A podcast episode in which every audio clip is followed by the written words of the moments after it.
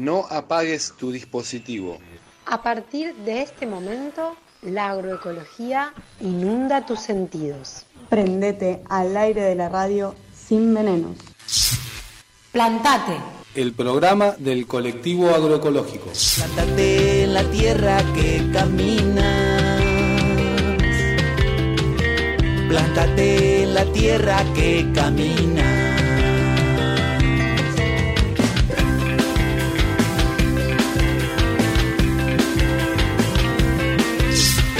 Plántate en la tierra que camina.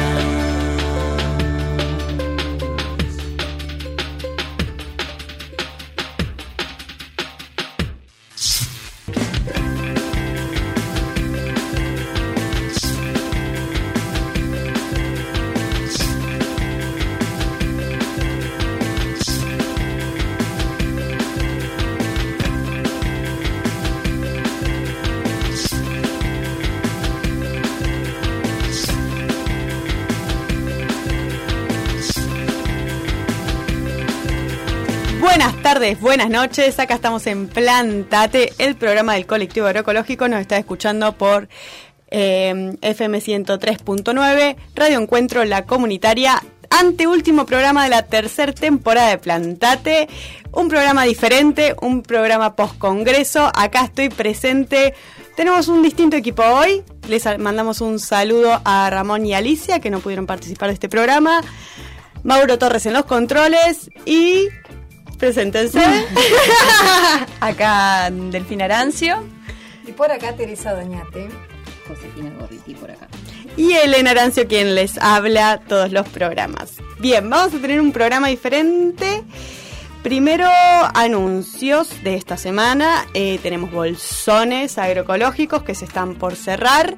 Acabo de hacer una historia en Plantate y bajo agroecología en Instagram. Búsquennos, Plantate Agroecología en Facebook, sino las redes del colectivo, Colectivo Agroecológico en Instagram, Colectivo Agroecológico del Río Negro en Facebook.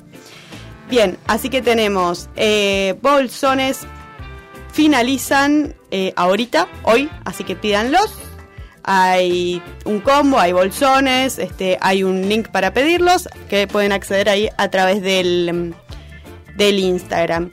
Y por supuesto, jueves, Feria Agroecológica. Este jueves va a cambiar de ubicación, presten atención, va a ser en Plaza San Martín. Plaza San Martín, ¿por qué? Porque está acompañando la Feria Agroecológica al no a la modificación express de la ley de tierras y el código minero.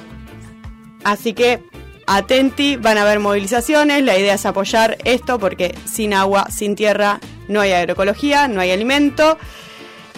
Así que estaremos este jueves entre 8 y media y 2 y media en Plaza San Martín para que consigas tus alimentos agroecológicos. Hechos los anuncios, aquí estamos con las compañeras para charlar un poco de lo ocurrido durante toda la semana pasada, ¿no? que han pasado tantas cosas. La idea, como es un programa diferente, eh, es dividirlo en tres secciones, como siempre hacemos en Plantate. Una primera contando lo que fue el curso precongreso, que acá estuvimos participando en el cual se tocaron varios, varios conceptos, cosas interesantes como para divertir, charlar, compartir. Eh, después por ahí contar lo que nosotras fuimos a exponer del colectivo para que también la comunidad eh, de Plantate conozca qué, qué, fue lo que se fue a difundir. Y después unas reflexiones, ¿no? De, de, todo lo acontecido, de lo, de lo compartido, de lo vivido. Este fue un congreso en el cual se estima que fueron 1.200 personas. Fue en el Bolsón, en la localidad de Bolsón. Así que eh, estuvimos ahí rodeada de, de, las invasoras de retamas y lupinos. este, salieron muchas charlas al respecto. Pero bueno, primero contar un poco eso, el, pre, el curso precongreso.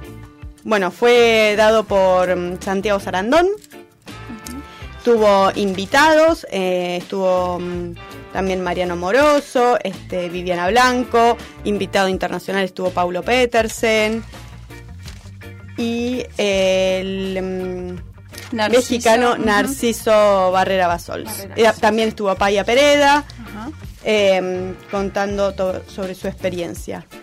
Bien, ¿quieren que yo les vaya tirando cosas que tengo anotaditas? No, ¿Cómo quieren? contar en realidad el curso precongreso eh, es em, por lo general lo que hace, lo hacen los días previos al inicio del congreso, más que nada para aprovechar la oportunidad de que se invita a ciertos referentes o, personas por ahí que vienen de muy lejos, de como es el caso de, Narciso que, vino de México y de, de Pablo que vino de, de Brasil.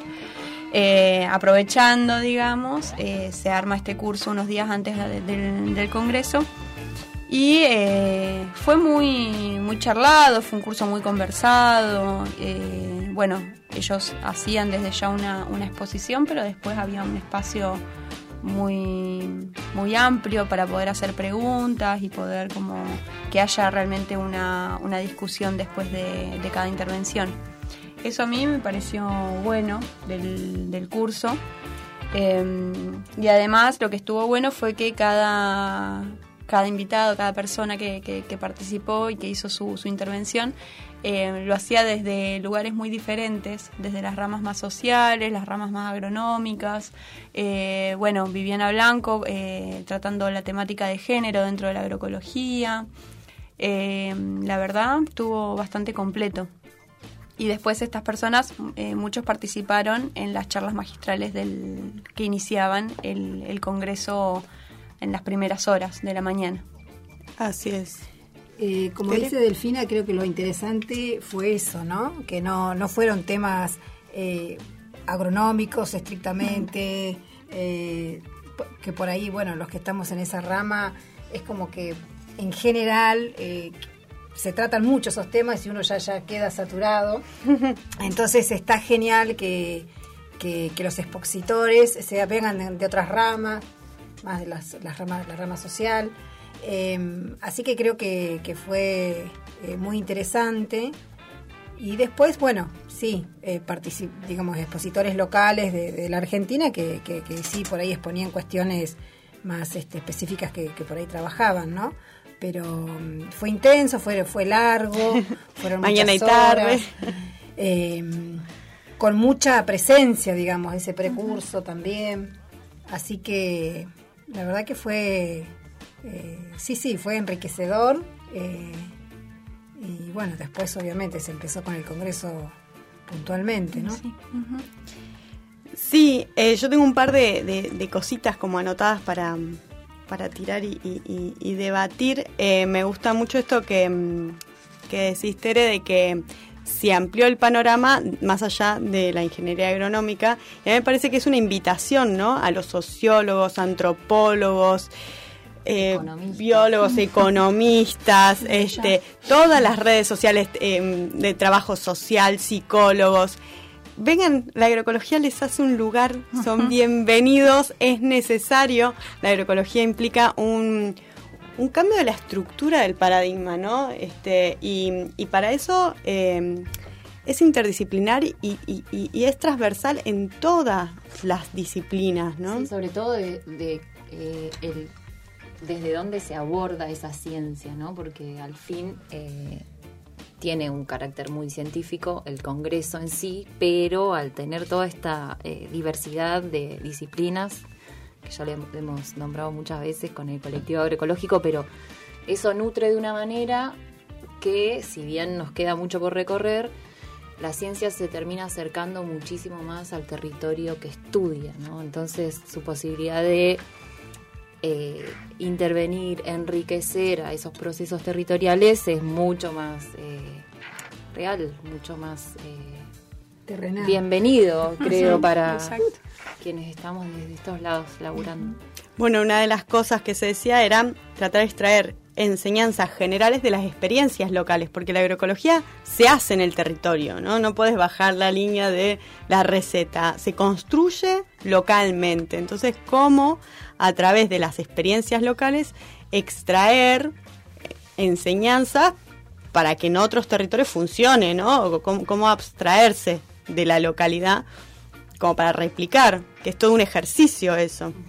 Y porque tendemos en general, en función, digamos, a, lo que hemos de alguna forma aprendido y en las estructuras que hemos atravesado desde las universidades y demás, eso de, eh, bueno, traer la receta, ¿no?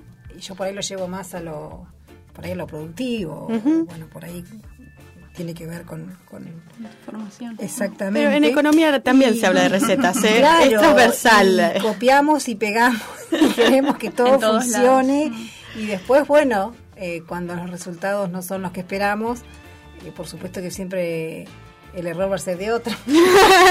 Respecto a esto también, eh, yo tuve la oportunidad de ir a la charla de Iris, Iris que fue con nosotras también al, al Congreso, ella es docente de la ESFA acá en, en Viedma. Y ella dio una charla donde trajo un concepto que a mí me pareció súper interesante respecto a este tema, que es que eh, la agroecología es contrahegemónica y se hace a nivel local, como acaba de mencionar Elena, pero eh, no por eso tiene que quedar como únicamente a nivel local, sino que, y, y tampoco al intentar expandirla, tenemos que intentar hacerlo bajo la, la forma de recetas. Es por esto también que es importante que tengamos presente que agroecología en realidad hay una sola, que entendemos que por eso insistimos en que es contrahegemónica, en que es realmente lo que el planteo es un cambio completo que involucra hasta un cambio de paradigma incluso. Sin embargo, a la hora de querer expandirla, lo que buscamos es que sea una matriz predominante. El concepto de matriz me parece que es súper interesante cuando hablamos de agroecología, porque ya nos dejamos de imaginar algo, algo homogéneo, algo que es igual en todos lados, sino que, que sea una matriz, la, la agroecología como una matriz que abraza a todas esas, em, esas experiencias locales y que lo haga todo bajo, bajo la misma lógica, ¿sí? Y respecto a esto también hay que tener cuidado con la cooptación del término. O sea, defender a la agroecología es también defender lo que ella significa, porque recordemos que hay eh, todo un sistema que está intentando apropiarse del término e intentar dibujar eh, pequeñas pinceladas verdes pintando cualquier cosa de agroecología. Entonces, respecto a esto también me parece que es interesante estar atentas, atentos, atentes a que no cualquier cosa es agroecológica porque esté Ujú. pintada de verde o de amigable o de sustentable. Sí, o que O sea de- una moda. o de- Que sea una o de- moda. Cla- Exacto. Bueno, los invitamos a leer Agroecología versus Moda, artículo de Folil, en el cual estuvimos este, volviendo a leer. También la revista Folil fue este, una participante del Congreso. Eh, iniciamos nuestros, nuestras exposiciones con, con frases de Folil. Invitamos a, los, a, a- a varias personas participantes del Congreso a leerla porque primero porque Folí tiene, varios artículos este, muy actuales y, en segundo lugar porque es, una literatura ¿no? en, el Congreso que es un encuentro académico pero desde el arte así que era, era una buena una buena em, lugar para, para darle espacio con respecto a lo que Delphi mencionaba de la charla de Iris eh, me gusta vincularlo con dos cosas que dijo Narciso Barrera Basols.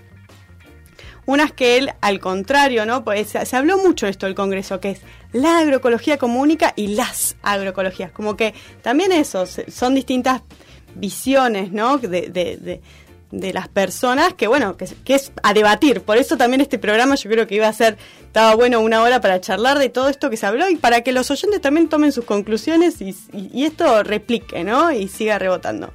Eh, Barrera Basols decía que había varias agroecologías, yo igual creo que están todas bajo el mismo paradigma que Delphi recién mencionaba, pero las diferenciaba como en formas de categorías, una como históricas, ¿no? De los pueblos ancestrales, de campesinos, las barriales, las que vienen de antes, ¿no? Que ca- capaz que en esos momentos no se las llamaba agroecológicas, pero están bajo ese mismo paradigma este, que estamos hablando. Después están las agroecologías emergentes, que son un poco las que, las que vi- vimos en el bol- bolsón, que son más urbanas, suburbanas, de gente que viene del urbano y se, y se va a vivir a lo rural, que busca lo rural como una forma de vida nueva. Este, es, es, otro tipo como de agroecología.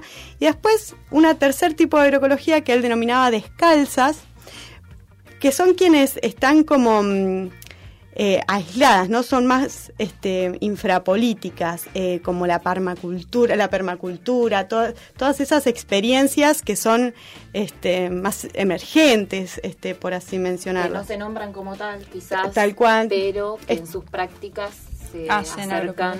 Exacto, claro, están bajo este gran paradigma en el cual este, mencionamos. Y después me pareció a mí muy lindo otra cosa que, mencionó este, Paulo Petersen, eh, eh, que vino desde Brasil, eh, que son los mecanismos o los bloqueos sistémicos que tiene el agronegocio o, o- la hegemonía de hoy de la agricultura para, mm, para bloquear la agroecología, ¿no? Como para, para no darle espacio. Uno de los bloqueos es el rechazo, ¿no? Por ejemplo, y, fue muy fuerte lo que mencionó, que es las nuevas leyes para prohibir los intercambios de semillas criollas, que es como tras a, raíz de la apropiación de la vida en, en las semillas transgénicas y en, y en todo el agronegocio, que se haga una ley que para, para prohibir semillas criollas, algo que se hizo toda la vida, ¿no? Y que bueno, con todo este concepto de que es la semilla es vida. Entonces, una de las formas es rechazar, ¿no? Como, como ponerle bloqueos ahí. La segunda era la encapsulación, ¿no? Es decir, que son todas como como ningunear en algún punto, ¿no? Experiencias pequeñas, como que eh, son locales, son chiquitas, ¿no? Y que no somos, no somos chiquitas. Las experiencias agroecológicas hay que mencionarlas, somos muy grandes. Y la tercera, que me parece la más peligrosa, entre comillas, para, para, para los oyentes, ¿no? Estemos, estemos siempre atentos, que es esto de la co- cooptación, ¿no? De la asimilación, de, de, de- que el mercado las absorba, como pasó con lo orgánico, como, pasa con las modas verdes, ¿no? Como, como decir que la agroecología es y, te lo meten adentro del mercado y deja de estar bajo este cambio de paradigma que es el cual nosotros estamos mencionando todo el tiempo. Ya no hablamos de competencia, hablamos de cooperar, hablamos de compartir, hablamos de otros conceptos. Ya dejamos de tener eh, el, en el centro el capital como, como tiene el, este, el agronegocio y pasamos a tener al trabajo en el centro, a las personas, a los bienes comunes. Entonces, e- ese cambio grande es lo que nos hace la diferencia y es en lo que no tenemos que dejar foco. Entonces, estas cosas me parecía como ordenadas, ¿no? Para transmitir. De eso se habló mucho, del cambio de justamente, de, de lo que es este, de lo que ha venido siendo la- las producciones, digamos, convencionales, donde exactamente lo central era el capital y ahora, bueno, es eso. Entonces, este, hay que hay que como que estar con semáforos, ¿no? Sí, sí, sí, con todas las luces. Con todas las luces, este, para poder realmente uno darse cuenta y no caer en estas cuestiones, ¿no? Esta observación que voy a hacer yo quizás es muy personal, pero me pasa mucho eso que mm, yo personalmente fui al Congreso en un contexto y con ánimos muy bajos, sobre todo por el momento histórico, social, político de nuestro país. Y eh, lo que me pasó en el Congreso fue que eh, yo tenía un montón de ideas y de conceptos ahí como dando vuelta y a partir de todas estas charlas, de todo este intercambio, sentí que se me ordenaron un poco esas ideas. Esto que decimos, hay que tener las luces prendidas, hay que estar acá, hay que prestar atención acá. Me parece que eso está bueno porque se vienen tiempos en los que vamos a tener que estar atentas a, a un montón de cosas y no está de más eh, sacar esas conclusiones a partir de un intercambio, de un intercambio, eso, entre saberes. Entonces vos querías decir Bueno, algo. sí, quería decir algo un poco en relación a lo que este personaje de México, que yo me acuerdo su nombre, nomás, Narciso. Narciso, me gustó más su nombre que todo su apellido, eh, que me pareció maravilloso, que fue en una clase magistral, el título de su presentación era eh, Diversidad Biocultural o Ujú, eh, sí. Biodiversidad Cultural, le llamaba él. Eh, el sistema inmunológico de un mundo en crisis, de un planeta en crisis, que me parece que es, claro, un gran resumen de lo que dentro de la agroecología y como movimiento se viene poniendo en valor desde sus inicios, desde que empezamos a hablar, escuchar de agroecología, ¿no? La diversidad como bandera, quizá, Mm. de todas estas agroecologías, ¿no? Sí. Eh, me encantó eso de que haya discusión sobre una agroecología o varias agroecologías, porque no es nuevo dentro de ningún movimiento que está en construcción, ¿no? Hay quienes lo perciben de una manera y otro de otra. La realidad es que la diversidad de la vida en, en los co- conte- contextos, en los eh, ecosistemas, eh, es como, a mí me interesa pensarlo desde la economía, porque la economía busca siempre un equilibrio, ¿no? Y creo que lo que buscamos dentro de lo de la agroecología lo abordemos desde el consumo, lo abordemos desde la producción, desde la semilla. Eh, eso, como valoramos la, la, diversidad y la diversidad de la vida, ¿no? Entonces creo que está para, para mí me quedó bien grabado eh, como sistema inmunológico en estos tiempos donde no entendemos bien qué está pasando, no entendemos bien qué va a pasar con el cambio climático, estamos ahí como en algunos, otros no, otros más menos en unos buenos contextos de incertidumbre, entonces bueno, ahí como concentrarse en, en, preservar la vida y en diversificarlo, ¿no? Como estrategia. Bueno, eh, en esa misma charla hablaban de que, estamos en un planeta donde quepan muchos mundos, ¿no? Como esto de, la misma diversidad y que la agroecología es un mundo en el cual tiene que convivir eh, eh, con otros mundos en el cual hay diferencias pero, pero no deja de ser un mundo en sí. Y lo vimos en el Congreso, en esto que, que, menciona Delphi, esta sensación que la comparto también. Enseñanzas zapatistas. a mí me... Algo que, que, quiero por ahí resaltar de esto que decís vos, José, de que en la economía todo el tiempo se está buscando un equilibrio, como es un orden, un equilibrio, un óptimo, que hay un solo óptimo y ahí hay que ir. Bueno, en la en ecología, en la ecología más clásica, digamos, eh, socialmente, por lo general, tenemos como el ideal de la naturaleza, entre comillas. Digo entre comillas porque como estamos en radio no se ve que estoy haciendo comillas. Eh, tenemos como este ideal de la naturaleza como lo prístino, lo quieto y que ese es el estado óptimo de la naturaleza. Pero hace muchos años que en ecología incluso también sabemos que no la, la, ecología no, no, no, los sistemas no son estáticos. Hay, hay estados, hay transiciones, hay, hay movimiento, no hay un óptimo, no hay algo, no hay el prístimo que queda ahí quieto, estático. Nada es estático. Y nos han querido convencer ahora vos me haces ver que también desde la economía nos han querido convencer de que existe el óptimo, el estático, ahí hay que estar y ahí hay que quedarse quieto. Ahí es cuando viene la búsqueda de la receta o las recetas para llegar ahí como si fuese, bueno, eso, lo estático, lo... Exacto. Bueno, también a veces se habla de equilibrios dinámicos. Sí, bueno. Eh, como capaz que es como un concepto que puede englobar un poco más. Pero también pensar eso, que no, que no existe. O, bueno, también a, veces hablamos en los eh, ecosistemas este, agroecológicos de, mm, de equilibrar este las plagas, entre comillas de nuevo, este, con todos los insectos y, y, con toda la diversidad interna de, del espacio productivo, ¿no? también ahí, ahí se busca a veces... El equilibrio ecológico. bien, ahí ves. Pero bueno, puedes llegar y después te, vas enseguidita porque pasa otra cosa. momentos, transiciones.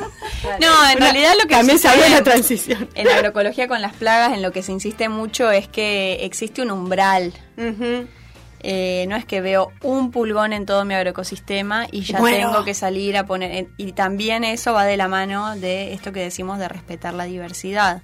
Porque si no hay pulgones, doy el ejemplo como más clásico, si no hay pulgones no hay vaquitas de San Antonio.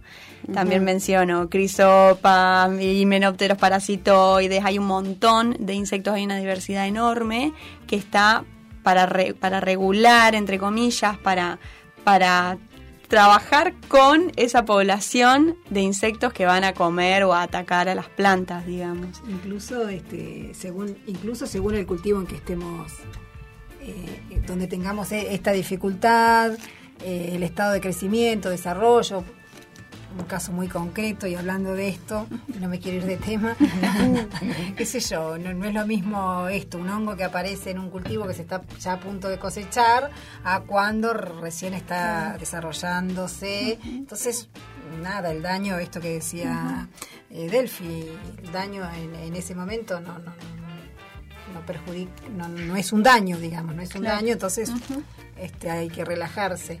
se puede convivir. Se puede convivir. convivir es la palabra capaz, sí. Eh, en, el, proceso a veces no es tan sencillo, digamos, verlo. Entonces uno sabe, lo primero que, aflora es el miedo, ¿no? Sí, exacto. Bueno, ¿quieren que nos vayamos? Ya son ocho y media, nos vamos con un temita como para cortar ahí un ratito. Eh, nos vamos a ir con... unas cerezas agroecológicas. Sí, tenemos acá cerezas en la mesa De que un trajo patio. Tere. De un patio, mirá qué bien.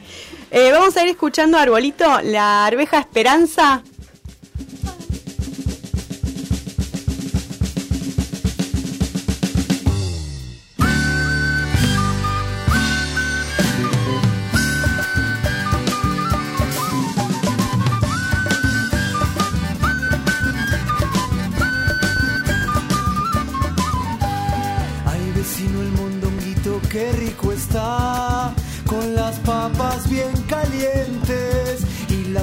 Que de a poco siempre se va, cuando hay algo entre los dientes.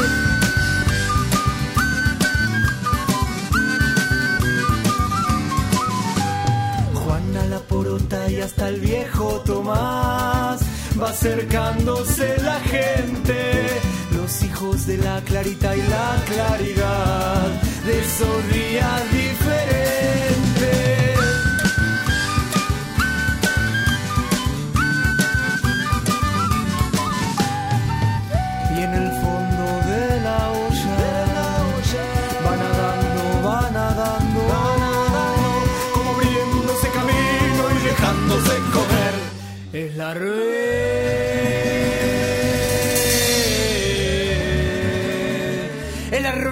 esperanza que se sube a la cabeza, pero empieza por la panza y cuando llega a las manos nadie la puede parar, nadie la puede parar. La rueja esperanza que se sube a la cabeza, pero empieza por la panza y cuando llega a las manos nadie la puede parar.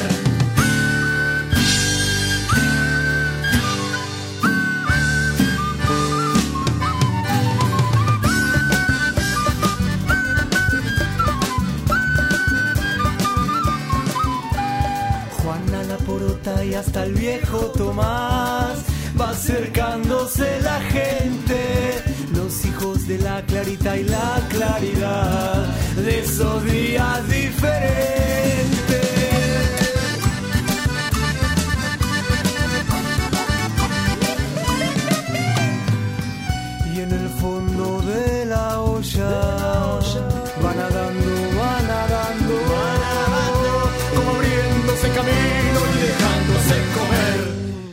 Es la rueja,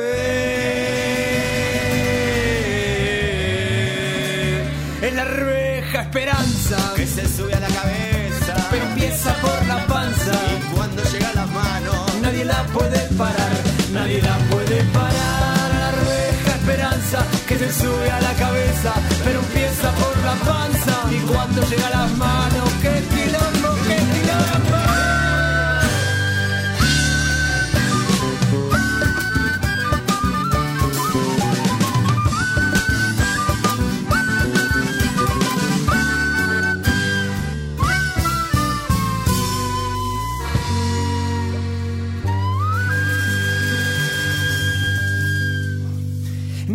Puede parar, la rueja esperanza que se sube a la cabeza, pero empieza por la panza y cuando llega a las manos nadie la puede parar.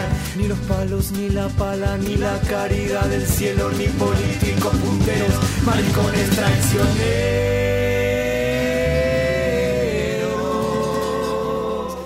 que te la quieren cobrar. Consumo respeto. Agroecología es preguntarse quiénes producen y en qué condiciones. Consuma agroecología. Consuma agroecología. Y dale, compa, a lo colosízate.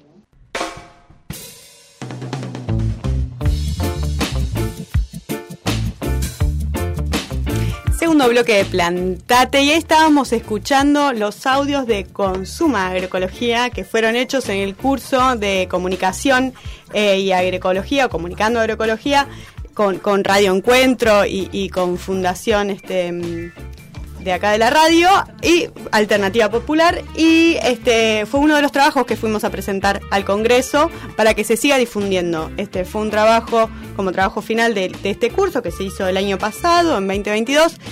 Pero que bueno, es material difundible porque la idea era que era un concepto general de agroecología para que se, se extendiera. Así que uno de los trabajos que presentamos fue Consuma Agroecología como eh, comunicación para fomentar el consumo eh, del concepto y de productos, obviamente. Eh, también presentamos este, un trabajo de comercialización con José. Del mar a la cordillera. que estuvo que estuvo muy bueno, estuvo muy- bastante acudido ahí por mucha gente, eh, innovador, escuchando los otros este, eh, trabajos, eh, nosotras fuimos a, a presentar la importancia de la diversidad también en las alternativas de comercialización y, y era un concepto que no se estaba hablando, así que creo que, que aportó al Congreso. Estuvo bueno, se hicieron muchas preguntas y cuando hacen muchas preguntas me parece que habla de algo piola, que despierta. Creo que la experiencia del colectivo agroecológico y cómo viene laburando, cómo, cómo surge comercializar, qué pasó en la pandemia, luego, antes, todo eh, sigue generando ahí como sorpresa, buenas, buenas repercusiones, eh, otras que se comparan con otras experiencias en, en otros territorios y eso eh, fue bien bonito de percibir ahí en el Congreso que hay gente de, de todos lados del país y también de otros países. Y bueno, la verdad que fue eh, muy nutritiva y muy divertido también. Creo Sí. que fue divertido y estuvimos ahí con él eh, eh, pasándonos la pelota, leyendo folil. eh, bueno, la verdad que gratísimo. Así es. Eh, acá Delphi estuvo presentando indicadores. Yo presenté eh, unos indicadores de sustentabilidad eh, que mm, preparamos para evaluar la sustentabilidad de los agroecosistemas, que es, eh, es una manera de, de saber dónde estamos parades dentro de, los, de, los, de las chacras, digamos, em, sin reducir todo al rendimiento, por ejemplo, o a distintos em, indicadores que no nos dicen mucho, digamos. Sí, o nos dicen muy poco también, ¿no? Este, la diversidad de los indicadores en su no solo productivos, sino también económicos, sociales, de género. Además, yo creo que sí están muy completos este, los indicadores de Delphi, porque fue un tema que se habló muchísimo en el Congreso, indicadores.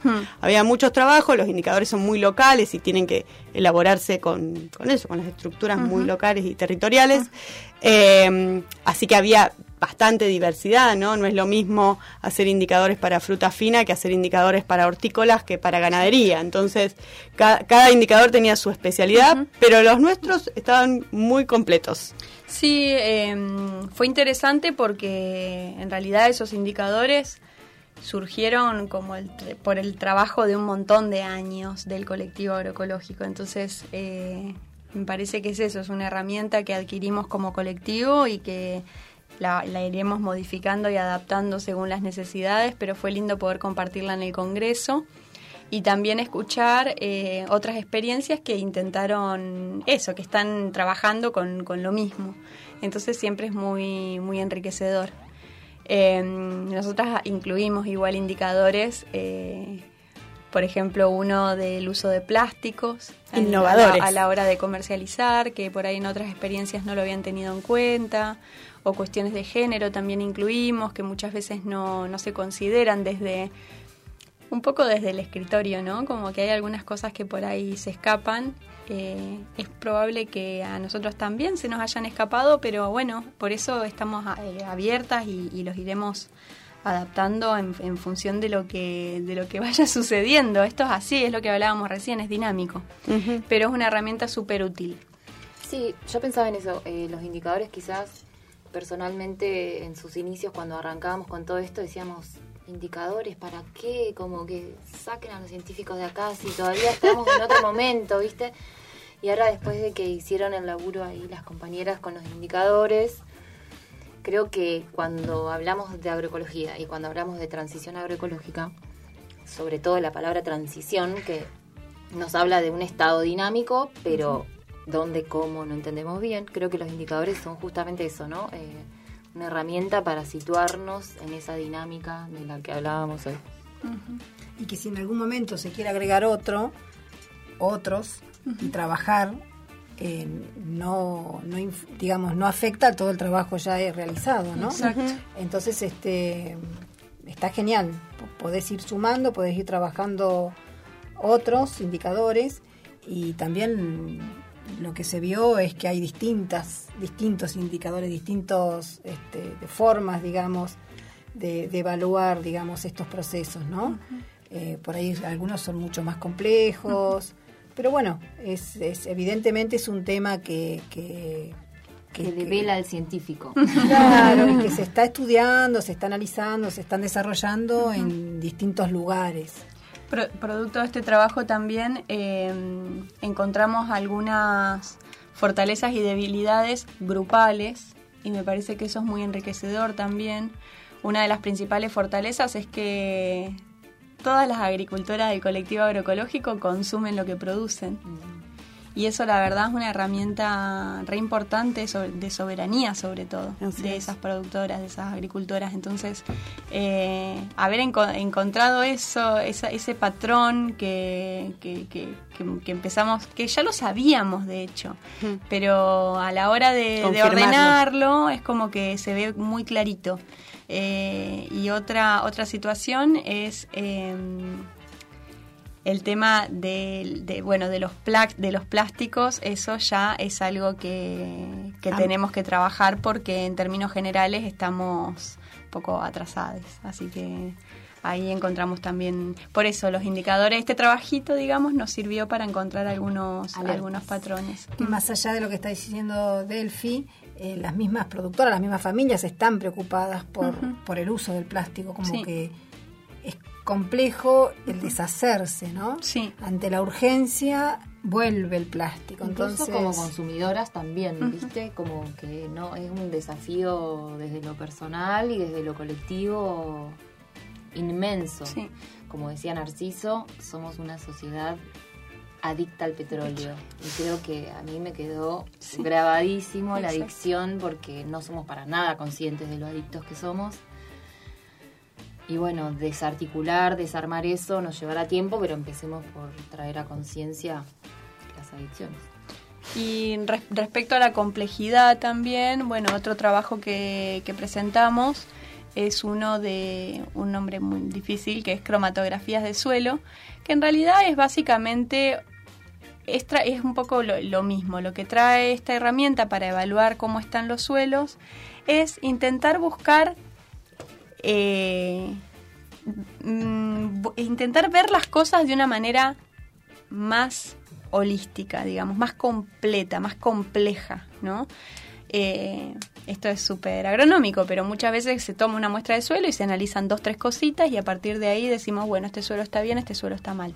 La cromatografía de suelos ve todo de una manera como mucho más compleja, no son directamente sustituibles, digamos, una herramienta por otra, pero sí es algo innovador, es algo interesante y la verdad es que a partir de, demostrar este trabajo que hicimos en las chacras de acá, surgió como mucha, mucha repregunta y, y, nada, es un tema que es interesante, que, que, en el que estamos trabajando, en el que seguiremos trabajando y lo que, lo que está bueno también es que nos trae un poco a eh, pensar o repensar cómo están nuestros suelos, porque los suelos son la base de toda la vida en la Tierra, entonces realmente es muy importante ver los, los suelos desde una perspectiva de la salud. O sea, realmente hablar en términos de salud cuando hablamos del estado de los suelos de las chacras o de los campos. Cuando hablas de salud, Delphi, tiene que ver con eh, la vida del suelo. Exacto, exacto. No solamente el contenido nutricional, nutricional sino qué pasa también en el medio, ¿no? Los análisis tradicionales miden quizás eh, materia. Sí, todo separado. Sí, sí. Miden eh, minerales, carbono, de ahí podés calcular materia orgánica. Se puede hacer algún que otro análisis de microorganismos, pero todo por separado. Y además, algo que, también comentaba él respecto a, Folil, como la importancia de, del arte o de buscar herramientas más visuales en agroecología, lo que tiene la cromatografía es que es muy llamativa. Y eso no me parece un detalle menor cuando hablamos de suelos, porque el mayor problema que tienen los suelos es que tienen poco marketing. Y los estudios de suelo convencionales no le atraen a nadie. A nadie le importa, nadie sabe cuánto NPK tienen sus suelos, no, importa, no, interesa.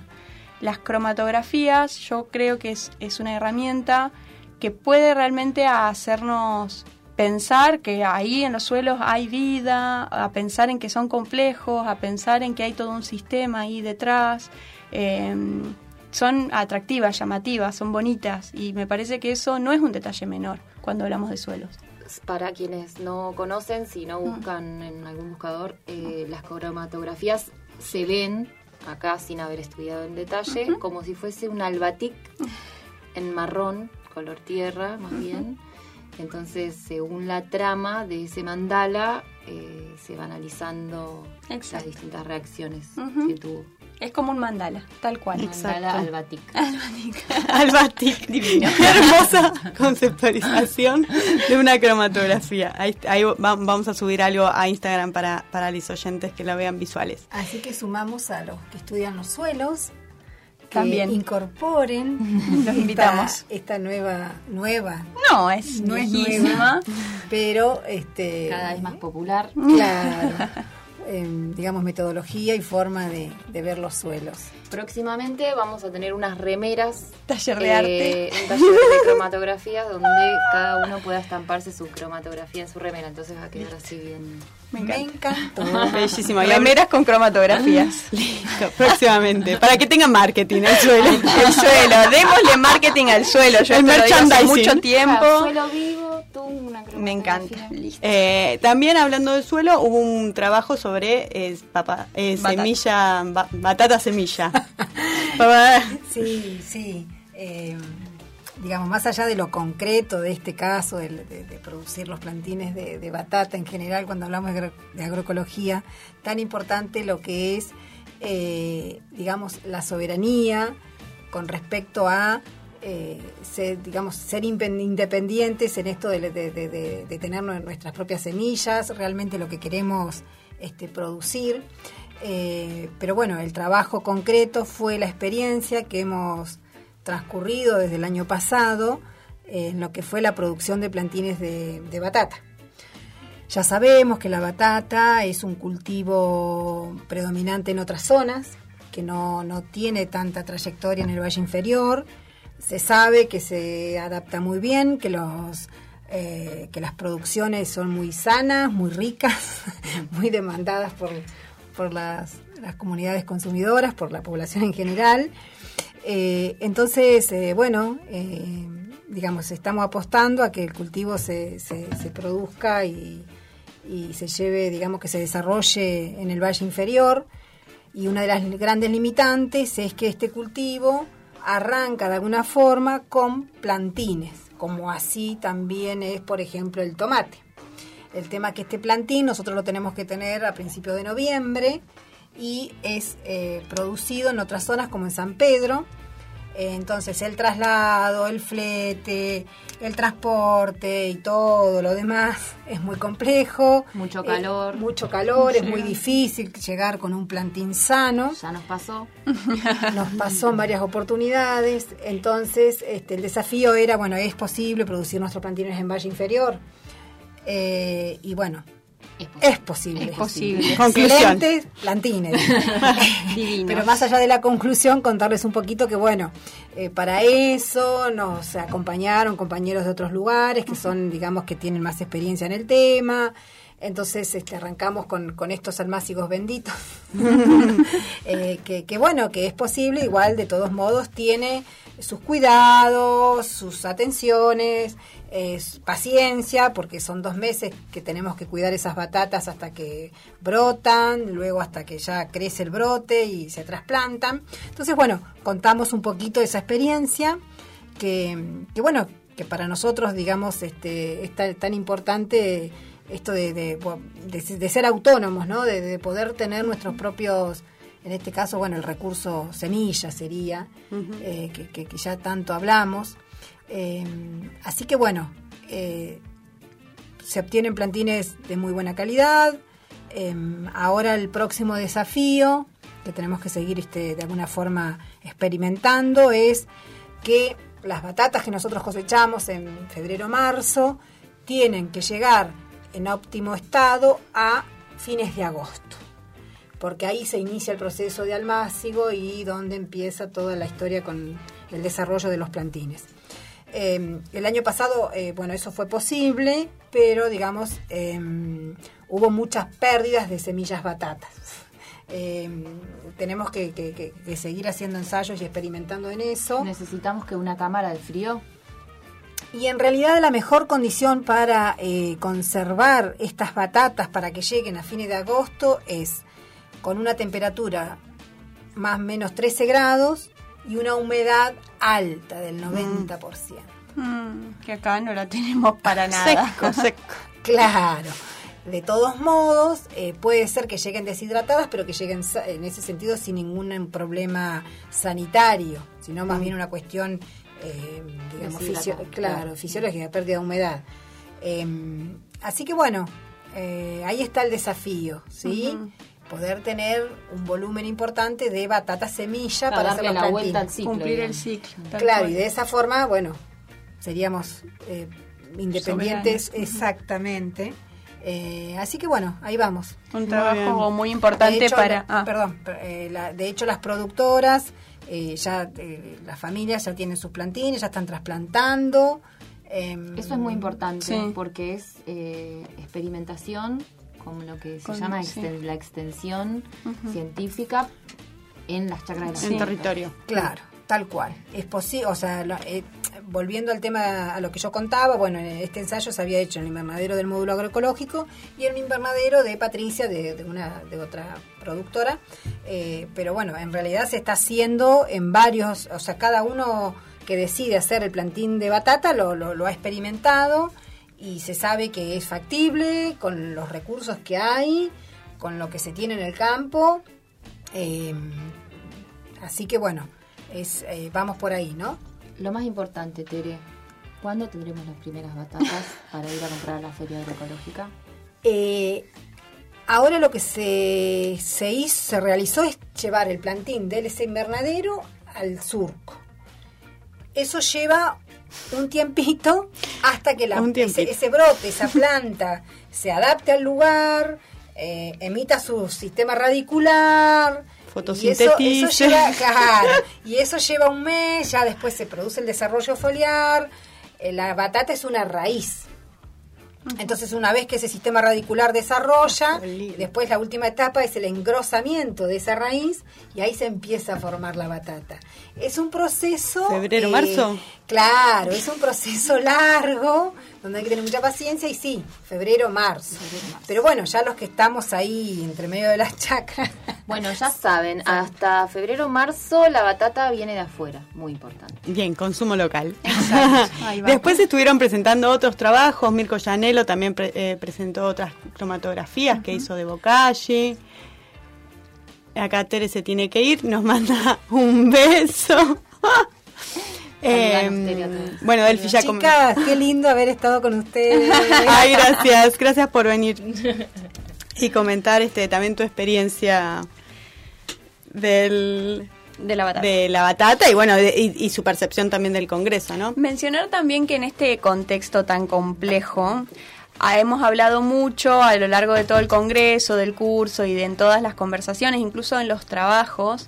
Una de las cosas que más hacemos en, en- dentro de la agroecología es buscar esto mismo que tanto mencionaba Tere. La soberanía, la independencia, soberanía.